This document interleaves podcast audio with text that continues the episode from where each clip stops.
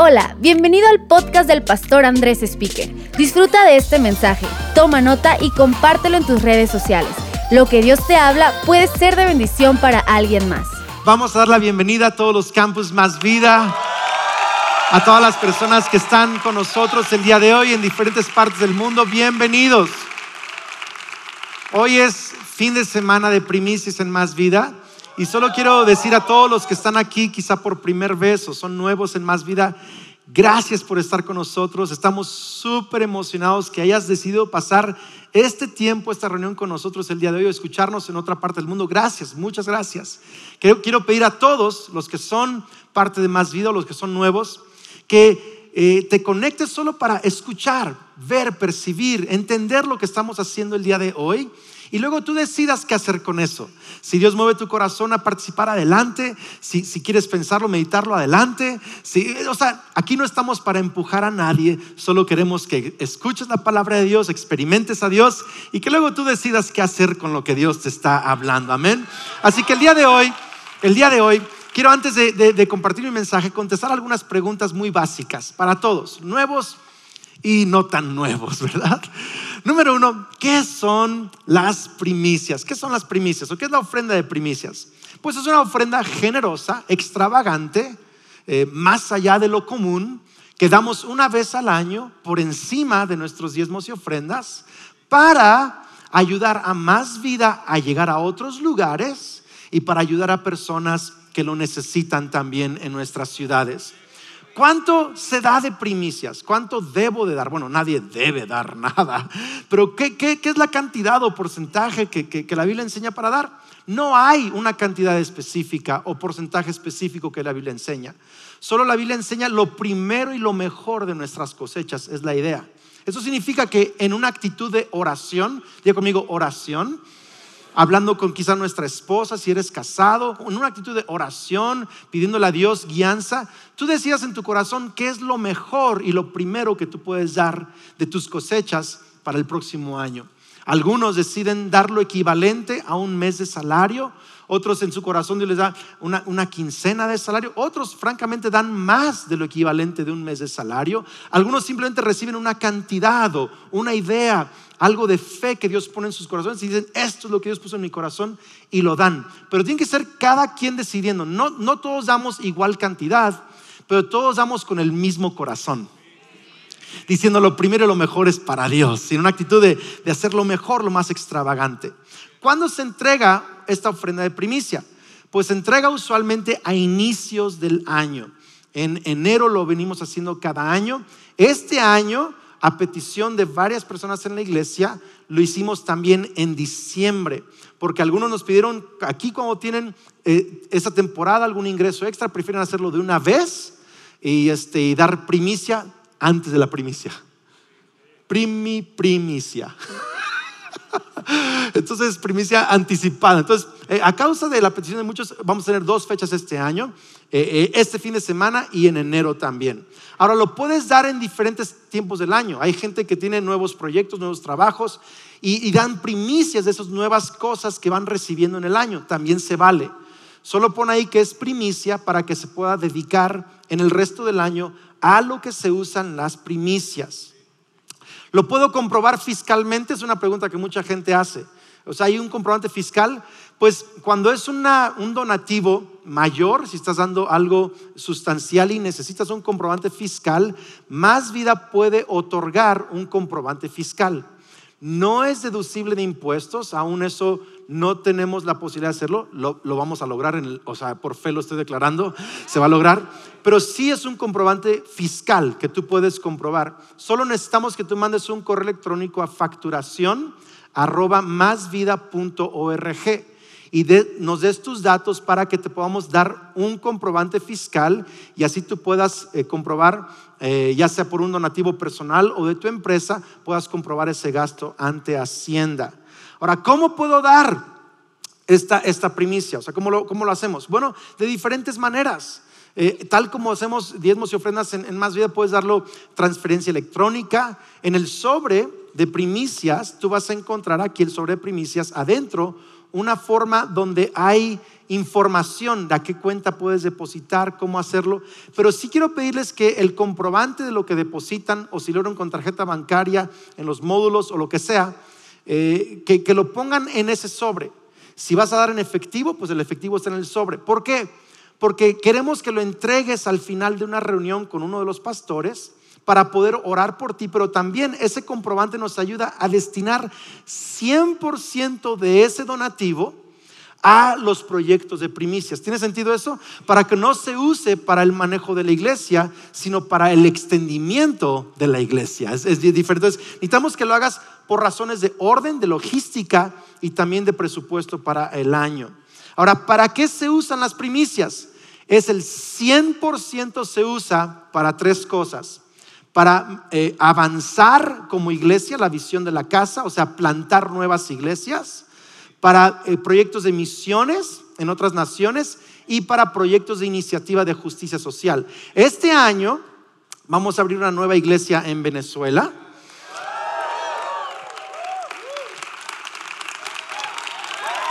Vamos, vamos a abrir un nuevo campus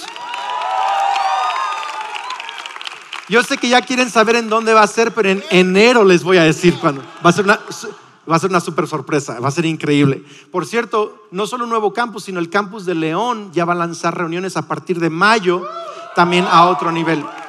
Vamos a participar en misiones, incluyendo la nación de Israel. Nosotros, nosotros apoyamos un ministerio en Israel cada año. Por cierto, les adelanto que para finales del 2021 o para el 2020, no, no, perdón, para el 2021, sí, 2020 vamos a preparar, 2021 voy a llevar un grupo de todo más vida, todos los campos que quieran, a Israel. Vamos a hacer un viaje para ir a conocer la Tierra Santa y voy a, voy a predicar allá. Los puedo rebautizar si quieren en el Jordán, va a estar buenísimo. Así que de una vez les voy adelantando eso. Pero también, también, también vamos, vamos, a, vamos a apoyar iniciativas de justicia social. Eh, ayudando a rescatar a niños y niñas que son víctimas de trata de personas, educando a niños pobres con eh, eh, currículum fuera de la escuela en las tardes con el Centro Noé, entre muchas otras cosas que hacemos como centros de rehabilitación. Así que tus primicias van a ayudar a mucha gente y va a hacer que la palabra de Dios llegue a muchos más lugares. Volte con la y dile, vamos a cambiar el mundo el próximo año. Vamos a cambiar el mundo el próximo año y estamos... Ahora, la, última pregunta, y es, y es donde voy a, voy a pasar más tiempo predicando el día de hoy. ¿Por qué damos primicias? Qué bueno que preguntan. Eso voy a contestar el día de hoy. Quiero que abra su Biblia a Salmo 145, verso 1. Salmo 145, verso 1. Es el último salmo registrado del rey David. Dice, te exaltaré mi Dios y rey y alabaré tu nombre por siempre y para siempre. Te alabaré todos los días, sí, te alabaré por siempre. Grande es el Señor, el más digno de alabanza. Nadie puede medir su grandeza. Que cada generación cuente a sus hijos de tus poderosos actos y que proclame tu poder. Me encanta ese versículo. Es nuestra responsabilidad decir a nuestros hijos acerca de Dios. Meditaré en la gloria y la majestad de tu esplendor, en tus maravillosos milagros, tus obras imponentes estarán en boca de todos. Proclamaré tu grandeza. Todos contarán la historia de tu maravillosa bondad. Cantarán de alegría acerca de tu justicia. El Señor es misericordioso y compasivo lento para enojarse. Volte con la linda no como tú. Ok, lento para enojarse, lleno de amor inagotable.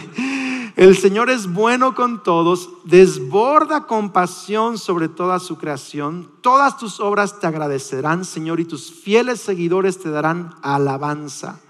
Hablarán de la gloria de tu reino darán ejemplos de tu poder, contarán de tus obras poderosas y de la majestad, de la gloria de tu reinado. Verso 13, acabamos con este. Pues tu reino es un reino eterno. Dígalo conmigo, gobiernas de generación en generación. El Señor siempre cumple sus promesas, es bondadoso en todo lo que hace. Mi título de mi prédica hoy es una pregunta. ¿Por qué los cristianos somos generosos? ¿Por qué los cristianos somos generosos? Si alguien dice que es cristiano y no es generoso, quizá es cristiano por religión y no de corazón.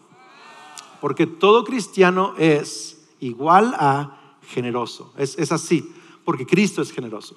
¿Por qué, por qué somos los cristianos? ¿Por qué, ¿Por qué somos generosos? O sea, ¿por qué? No sé si alguna vez te ha tocado que te promueven o te ascienden, te dan un upgrade. ¿Cuántos han, han ganado una rifa acá? ¿Nadie se ha ganado una rifa alguna vez? Hay pobres manos de netazo que así, ¡ah! Les gané a todos.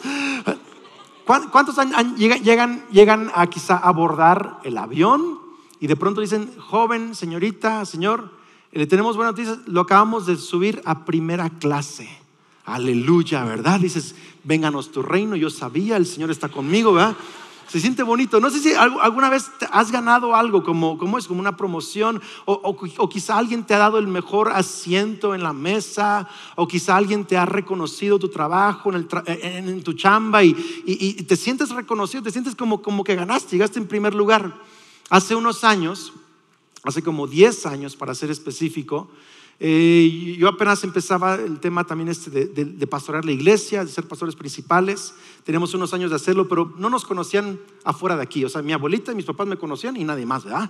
Y, este, y Bob Sorgi me dijo, oye Andrés, me están invitando a predicar en un congreso en Bogotá. Quiero que me acompañes a ser mi traductor. Ahora, yo tenía años de no traducir para nadie porque yo era pastor principal. Pero quiero que vayas a traducirme a Bogotá. Y, este, le dije, bueno, está bien, te acompaño. No tenía muchas ganas, honestamente, estaba muy ocupado y no tenía ganas de ir a traducir. Pero por mi amistad a él y sentí, oré, sentí de parte de Dios que yo tenía que ir de apoyo para Bob Sorgi. Cuando llegamos me dice, oye, fíjate que les dije a los organizadores que tú también predicas. Entonces quieren que prediques una prédica. Entonces yo no sabía a dónde yo estaba llegando. Yo estaba llegando a una iglesia llamada El lugar de su presencia que en aquel entonces tenían, ahorita tienen casi 50 mil personas, aquel entonces tenían un poquito menos de 10 mil personas. Y llegué a predicar a esa iglesia, a traducir, realmente iba, pero me dieron chance de predicar. Y Dios me usó en la prédica. Es más, gente, regreso todavía hoy a Bogotá y me dicen, tengo los apuntes de la prédica que usted dio en aquel tiempo cuando vino. Y esa fue la primera vez que Dios me abrió las puertas a una iglesia de influencia en Latinoamérica. Y hoy en día las puertas que Dios nos ha, abierto a congresos, a iglesias, a lugares es extraordinario, pero ese fue el día como que Dios nos hizo una promoción. ¿Tiene sentido eso? Se siente bonito. Se siente bonito. Pero es una gran diferencia entre perseguir una promoción a perseguir a Dios y dejar que Dios te promueva. Pues porque mucha gente está persiguiendo una promoción, persiguiendo una promoción. El mundo, el mundo persigue promoción. Y, esta idea de, promover, de subir, de elevar, de, crecer, está muy pegado a la primera palabra del Salmo del rey David que dice, te exaltaré, te levantaré. Es lo que significa exaltar. Exaltar significa poner por encima de, más alto que todo, primero que todo, darle la silla de honor, el mejor regalo, la mejor pieza de pollo. Es lo que significa. Ahora, ¿por qué David no dice en este salmo que acabamos de leer, te amaré? Porque el primer mandamiento es, ¿qué? Amarás. ¿Por qué no dice David, te amaré? Es su último salmo registrado. Ahora hay 150 salmos, no todos son escritos por David, algunos son escritos por David, pero el Salmo 145 es el último salmo registrado del rey David. Es como su, su testamento espiritual, por decirlo así. ¿Y por qué termina diciendo, no, no dice, te amaré, dice, te exaltaré? Yo digo esto, porque exaltar es la práctica de amar. Exaltar es el amor en la práctica. Es el amor en la práctica. Exaltar es, es poner en, en el diario, en la práctica, este tema de amar. Es, por ejemplo, decirle a tu esposa, te amo mi vida, es una cosa, pero luego, luego sobarle los pies es otra cosa. Decirle a tu esposo, te amo, y luego darle a tu esposo el, el tiempo importante en el día es otra cosa. Una cosa es amar, otra es exaltar. ¿Tiene sentido esto o no? O sea, porque muchos pensamos que exaltar solo es cantar a Dios, y sí tiene que ver con eso. Pero es mucho más exaltar, es poner a Dios en primer lugar. Marcos 12, 30 dice, ama al Señor tu Dios con todo tu corazón. Entonces, amar es con todo mi corazón, pero exaltar es ponerlo en primer lugar en mi corazón. Con toda tu alma, primer lugar en mi alma, en mis emociones. Con toda tu mente, primer lugar en mi mente y con todas sus fuerzas, primer lugar en mis fuerzas. En otras palabras, exaltar a Dios es darle el primer lugar en tu vida por encima de todo, de tal manera que todos en tu mundo se dan cuenta de que es de quién es tu Dios. Lo digo otra vez, está larguito el quote. Exaltar a Dios es darle el primer lugar a Dios en mi vida por encima de todo, de tal manera que todos en mi mundo se dan cuenta de quién es mi Dios.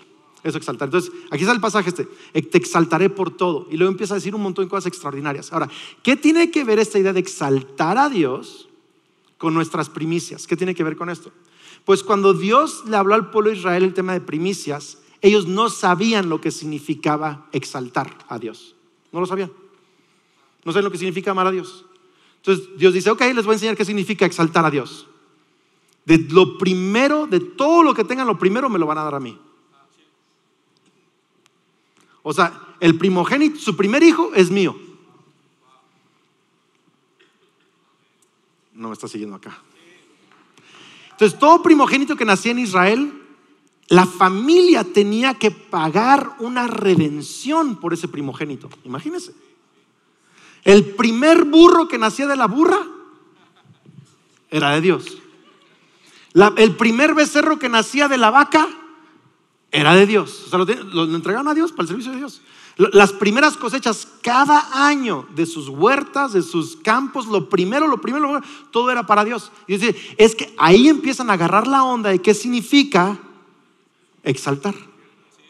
De ponerme a mí en primer lugar. Cuando yo tengo lo primero de todo lo que ustedes son, hacen, sus fuerzas en su corazón, en su mente. ¿Tiene sentido esto o no? Eso es. Entonces, Dios lo estableció como una ley en la ley de Moisés para el pueblo de Dios, pero no porque sea una ley, sino porque les estaba enseñando a exaltar a Dios, a poner a Dios en primer lugar en su corazón. Israel no siempre lo agarró bien, pero esa es la idea, Dios lo estaba enseñando eso. Ahora, David, escucha David, David el tema con David es que David vive en el tiempo de la ley, pero David tiene una revelación de Jesús. Entonces David no está diciendo, como es la ley de que tengo que darte lo primero y lo mejor, entonces te voy a dar lo primero. No dices el salmo. Dice, te exaltaré. Tú eres increíble. Todos los días de mi vida te voy a exaltar. Voy a contar de tu bondad a la siguiente generación. Voy a darte lo mejor. es, como es otra, es otra actitud. Y el tema es este. El tema es este que David, aunque vive en el Antiguo Testamento y tiene la ley del Antiguo Testamento, David está practicando ese principio de la ley en una revelación del Nuevo Testamento. Y quiero que lo entienda acá, porque algunos practican su fe con una actitud del Antiguo Testamento y no con una actitud del Nuevo Testamento. ¿Qué es la actitud del Antiguo Testamento? Tengo que darle a Dios lo primero. Es la, actitud. Así que, para que no esté enojado conmigo todo el año, ahí lo va. Tengo que darle mis diezmos. Entonces, para que me bendiga, ahí está. Cumplí. Es Antiguo Testamento. Porque el que da como una ley no está siendo generoso, no está exaltando, solo está siendo obligado. Pero dice, a mí nadie me obliga. Yo sé quién es Dios.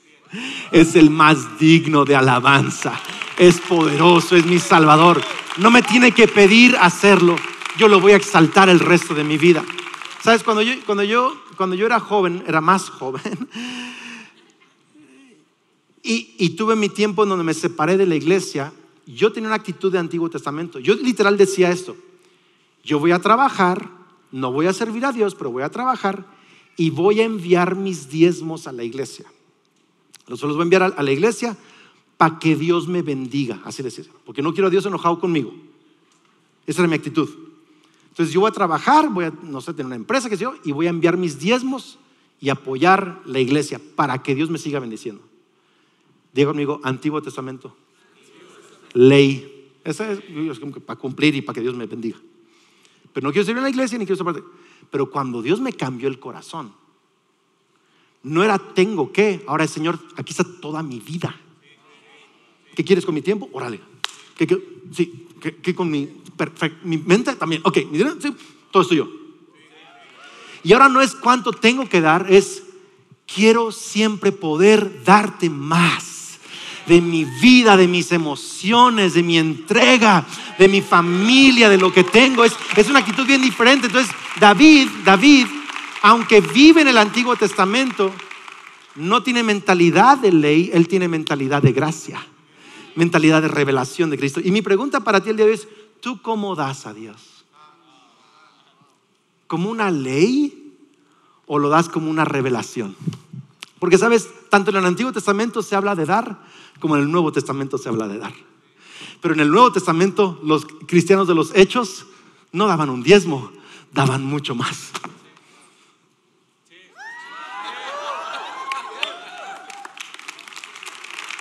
Eh, los cristianos en hechos daban mucho más. Y me pregunto yo, ¿cómo, ¿cómo somos nosotros? Los cristianos somos generosos, escucha, no para cumplir una ley, sino para exaltar a un rey. Lo digo otra vez, eso es tuiteable, por cierto. Los cristianos somos generosos no para cumplir una ley en la Biblia, aunque estamos cumpliendo su palabra, pero lo hacemos para exaltar a un rey. Su nombre es Cristo Jesús, el Rey de Reyes, Señor de Señores, que su nombre se conozca en cada parte de la tierra. Y quiero, quiero con esa actitud, quiero meditar en tres cosas que están en el pasaje de Salmos que leímos ahorita al inicio. Tres razones por las cuales David dice, te voy a exaltar. Tres razones. ¿Están listos o no? ¿Están listos? ¿Por qué somos generosos los cristianos? Ahí te va. Número uno, por honor, por honor honor a Dios. Salmo 145, 3, lo repito, 3 dice, grande es el Señor, el más digno, el que más merece honra. Nadie puede medir su grandeza. David sabía, Él es lo primero y lo mejor en toda la creación, en todo el universo. Es más, David tenía revelación de lo que dice Colosenses 1.15. Él es Jesucristo, la imagen del Dios invisible, el primogénito de toda creación. Fíjate, cuando tú das primicias, estás diciendo, hay uno que es la primicia de la creación, Cristo Jesús. Estás, declarando y honrando a Jesús. ¿Sabes qué es lo que dice 1 Corintios 15, 23? Esta resurrección tiene un orden. Cristo fue resucitado como el primero de la, de la cosecha. Eso es primicias primero de la cosecha. Luego todos los que pertenecen a Cristo serán resucitados cuando Él regrese. O sea, cuando todas tus primicias estás diciendo, hay uno que es primero sobre todas las cosas, se llama Jesús, y hay uno que resucitó primero y yo voy a resucitar con Él también. Y cada que estoy dando estoy honrando el nombre de Jesús, estoy honrando su sacrificio, estoy honrando su resurrección y estoy honrando su nombre en la tierra. Estoy diciendo, no hay nombre más digno, no hay nombre más glorioso que el nombre de Cristo Jesús. Imagínate cuando, tus hijos, cuando, mis hijos me ven preparar mi primicia, mi esposo y yo tenemos meses preparando nuestras primicias. Vamos a dar una parte eh, este fin de semana y una parte en enero. Y cuando mis hijos nos, ven preparar primicias, para, papá, ¿por qué lo haces? Porque amamos a Jesús. Y porque la primera persona de importancia en esta familia se llama Cristo Jesús. Por eso lo hacemos. Lo hacemos por honor. Estás diciéndole, Jesús tiene la mejor silla en esta casa, la mejor pieza de pollo. ¿Tiene sentido? Lo mejor de las cosechas es para Jesús, por honor. Número dos, número dos, lo hacemos por fe, con razón de fe. Fíjate lo que dice en el verso 13 del mismo salmo que leímos. Pues tu reino es un reino eterno Gobiernas de generación en generación. El Señor siempre que, no escucho, siempre que, siempre cumple sus promesas. Es bondadoso en todo lo que hace. Ahora, ¿siempre cumple qué? Sus Entonces, cuando doy mis primicias a Dios, estoy diciendo, Él es lo primero y lo más importante. Estoy honrándolo. Dos, estoy diciéndole, yo creo que Él cumple sus promesas. O sea, cuando los el pueblo de Israel daba sus primicias, estaban creyendo, Dios va a bendecir nuestras cosechas. Dios va a prosperar nuestras cosechas este año. Y cuando tú das, no solo das por honor, también das por fe. Mire, hoy eh, estuvimos platicando con algunos del staff. Desde hace siete años, en Más Vida empezamos esto de cada año, al inicio del año, dar nuestras primicias. Y yo empecé a hacer una meditación las últimas semanas y meses, porque los últimos cinco o seis años son los años donde más testimonios he escuchado de personas siendo bendecidas sobrenaturalmente.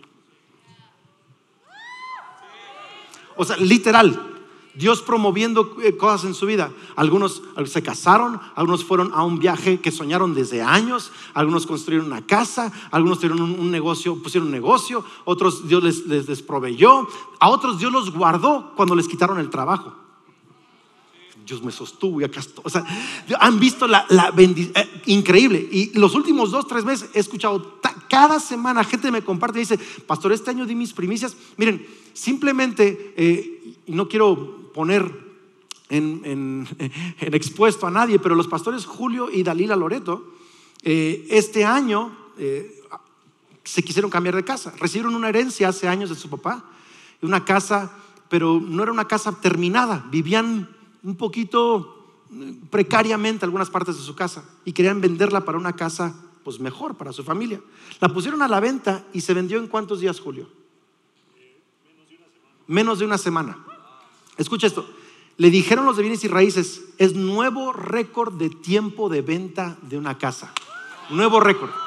Y pudieron entonces con la venta comprar entonces una casa para su familia.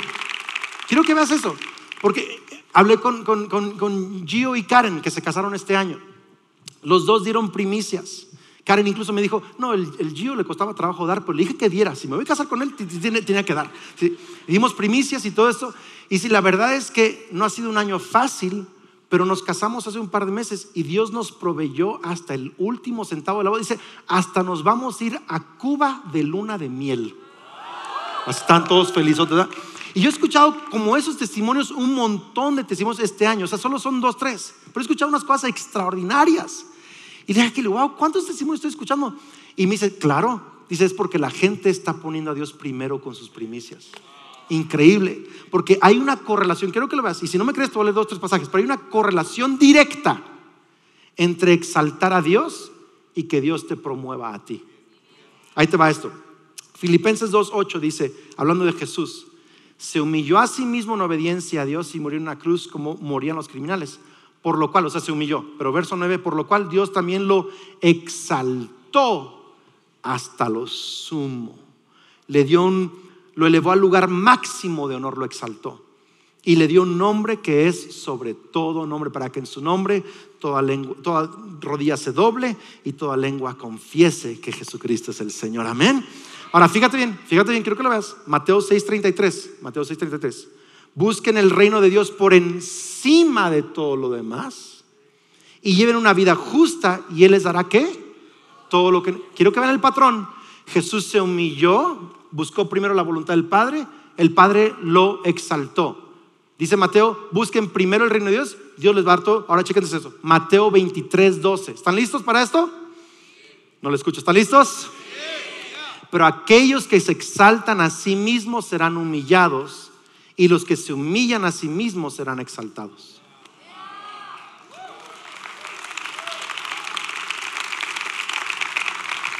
Entonces, cuando, tú das tus diezmos y, ofrendas y cuando tus primicias a inicio de año, tú te estás humillando ante el rey. Estás humillando. es un acto de mucha humildad y mucha fe. Estás confiando más en el poder de Dios para bendecirte y promoverte que tu dinero para lograr tus sueños. Es un acto de fe, de humildad. Pero cuando Jesús se humilló, el Padre lo exaltó. Y Jesús mismo dijo, los que se exaltan, Dios los humilla. Pero el que se humilla, Dios lo exalta. ¿También está acá? El cristiano es generoso porque exaltamos a Dios, exaltamos a Dios, exaltamos a Dios. Y vivimos vidas en donde Dios nos promueve y nos levanta a nosotros. No estamos peleando como el resto del mundo por la promoción, por la bendición, por el lugar, por el reconocimiento. No estamos peleando eso. Estamos trabajando, siendo excelentes, pero humillándonos a Dios siempre. Humillándonos y al humillarnos Dios nos está levantando y exaltando y promoviendo. ¿Alguien puede dar con fe, con fe, con fe, con fe? Y termino con esto. Termino con esto. Quizá, quizá era lo más importante que quería decir el día de hoy, pero voy, a apurarme, voy a apurarme. Número tres, tercera razón que el salmista menciona es la razón del un legado. Salmo 145, 4 dice que cada generación cuente a sus hijos de tus poderosos actos y que proclame que tu poder. Cada generación cuenta Verso 11, habitarán, de la, hablarán de la gloria de tu reino, darán ejemplos de tu poder, contarán de tus obras poderosas y de la majestad y la gloria de tu reinado, pues tu reino es un reino eterno, gobiernas de generación en generación. Cheque esos dos versículos. Contarán a sus hijos de lo que Dios hizo. Darán historias y ejemplos de su poder. Tú gobiernas de generación en generación. Fíjese esto. David estaba diciendo, cuando yo muera, mis hijos van a hablar de lo que yo hice por Dios.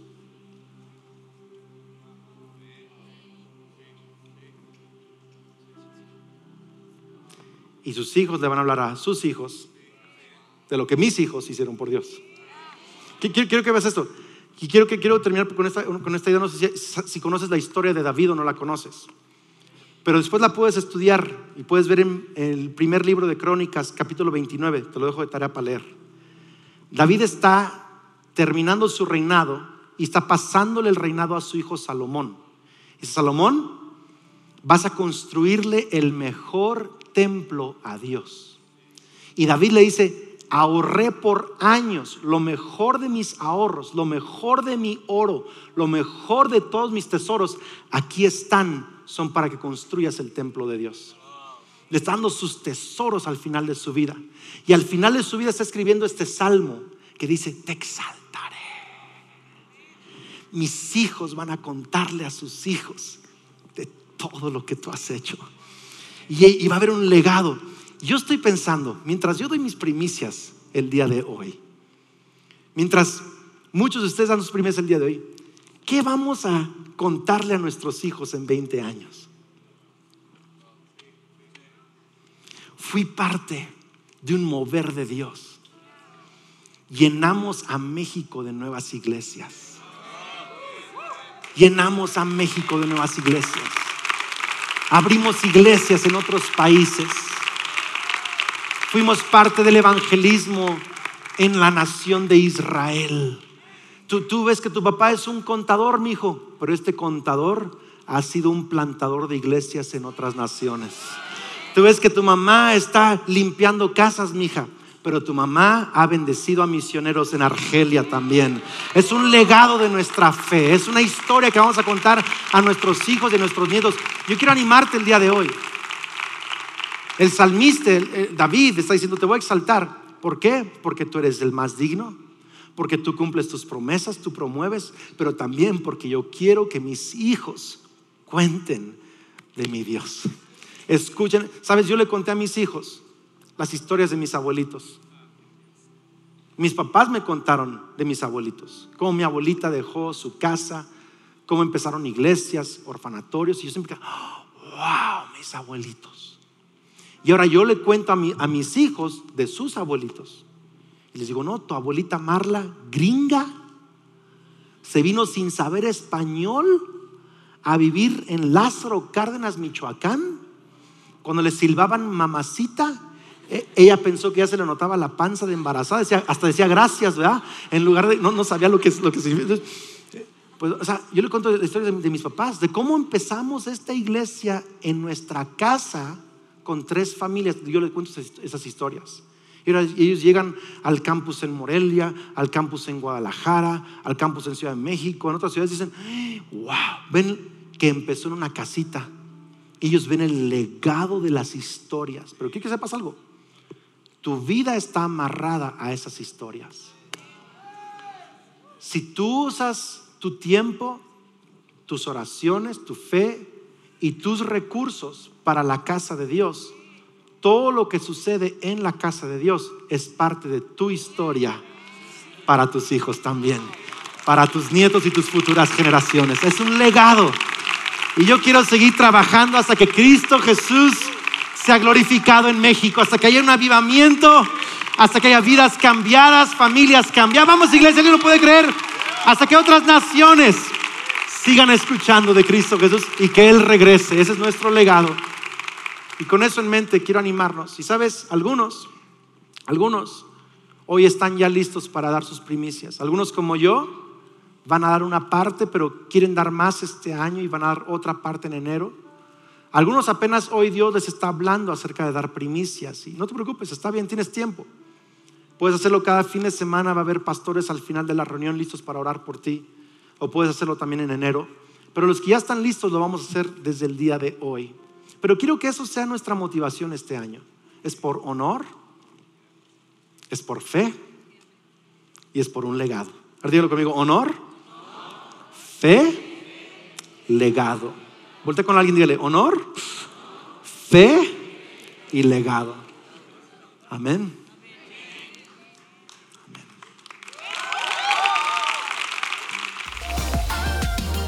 Esperamos que este mensaje te ayude en tu caminar. No olvides suscribirte.